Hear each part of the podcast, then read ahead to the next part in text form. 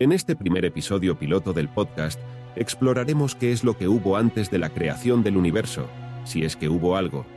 Sean bienvenidos. Para empezar, partiremos de la observación tan familiar de que el cielo nocturno es oscuro.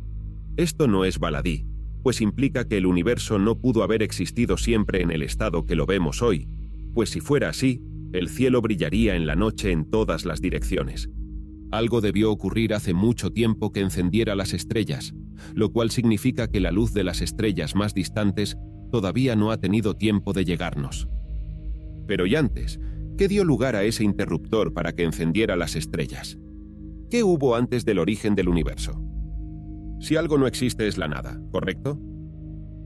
No del todo, pues eliminando toda partícula de materia y energía, nos adentramos en el mundo cuántico, y en él, por definición, la nada absoluta no existe.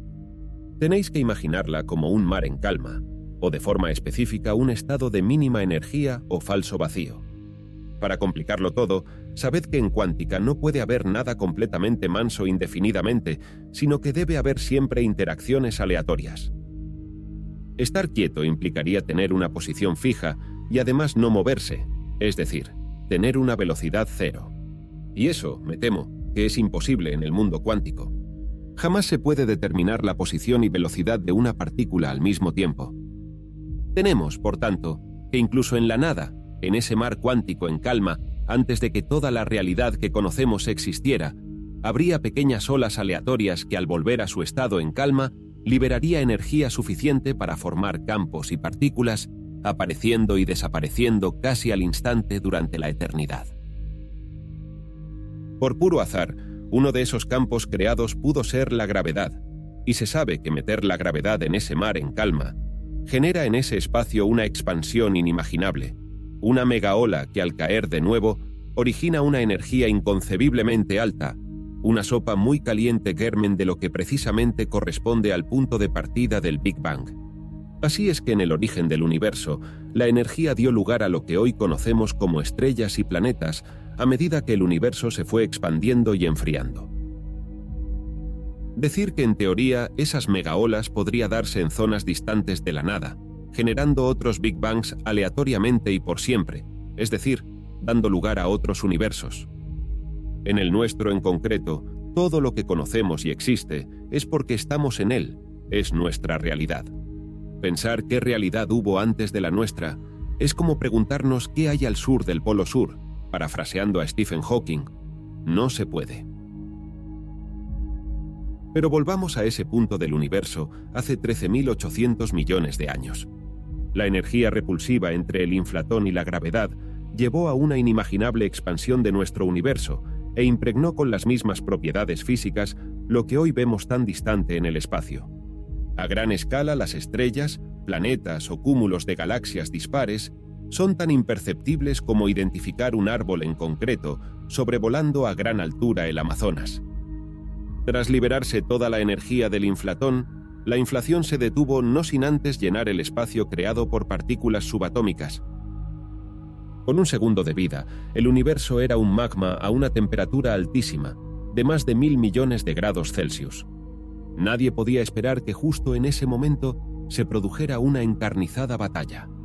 Los electrones con carga negativa chocaron con sus gemelos de carga positiva, los positrones. Tras el impacto ambos desaparecían emitiendo un fotón, el componente de la luz. Debido a un ligero y hasta hoy misterioso desequilibrio en las leyes de la física, más electrones sobrevivieron a los positrones y por eso en el cosmos quedó un superávit de materia. También surgieron los quarks, que con el tiempo se agruparon y formaron los protones y neutrones, los componentes del núcleo atómico. Y todo en apenas 100 veces menos a un segundo. Los primeros átomos y hoy día los más abundantes fueron los más sencillos, con un solo protón y electrón como es el hidrógeno, o la suma de dos hidrógenos, el helio, que al principio estaban tan amontonados en ese pequeño universo naciente que bloqueaban la luz, algo así como una espesa niebla.